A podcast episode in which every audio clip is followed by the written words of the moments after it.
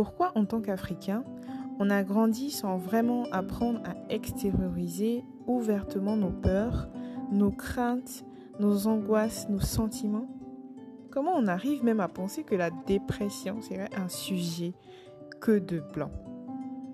La santé mentale compte-t-elle vraiment dans nos sociétés africaines?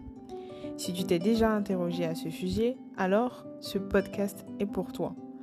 Prends ton tabouret et rejoins-moi, on va parler. Bienvenue sur le podcast de l'Isaka, disponible everywhere. N'hésite surtout pas à t'abonner.